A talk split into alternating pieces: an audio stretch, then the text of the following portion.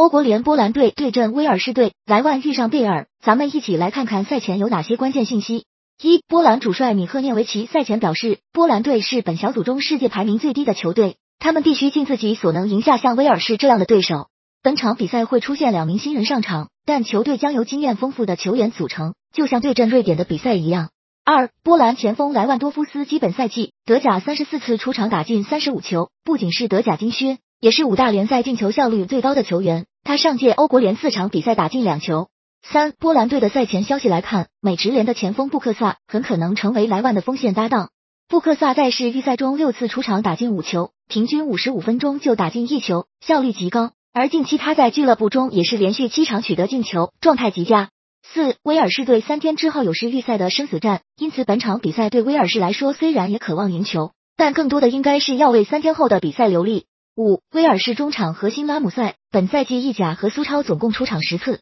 锋线核心贝尔本赛季西甲仅出场五次。相比于其他球员刚经历了一个疲劳赛季而言，贝尔和拉姆塞两名核心目前的体能倒是相当充沛，但状态就难有保障了。六，威尔士队由于主教练吉格斯被停职，目前仍是助教佩奇临时执教。他带队二十场比赛，取得九胜七平四负的成绩，不败率百分之八十，比吉格斯执教的成绩其实还要更好。